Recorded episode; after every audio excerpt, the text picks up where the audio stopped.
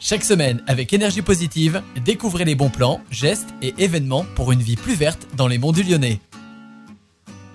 Bonjour à vous, c'est FX. Cette semaine positive, je suis allé découvrir quels étaient les engagements des mairies et des communes des monts du Lyonnais pour l'environnement. Et j'ai trouvé plein de choses.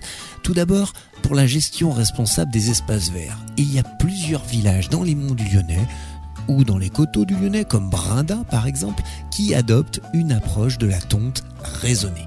En laissant pousser certaines zones, la biodiversité est respectée, les abeilles, les papillons trouvent refuge dans les herbes sauvages. De plus, l'utilisation des fleurs sans entretien, l'arrosage modéré sont des pratiques qui préservent l'eau tout en ornant nos lieux de vie et beaucoup de communes le pratiquent dans les monts du Lyonnais. L'éducation environnementale est aussi une priorité dans nombre de communes. Je vais citer Chazelles-sur-Lyon, Saint-Genis-l'Argentière, mais il y en aurait tellement d'autres.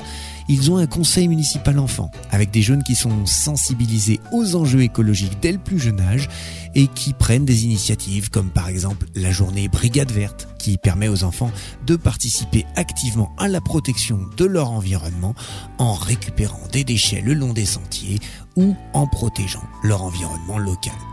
L'obscurité de nos nuits étoilées est précieuse et la lutte contre la pollution lumineuse est maintenant un objectif majeur est retenu par bien des mairies.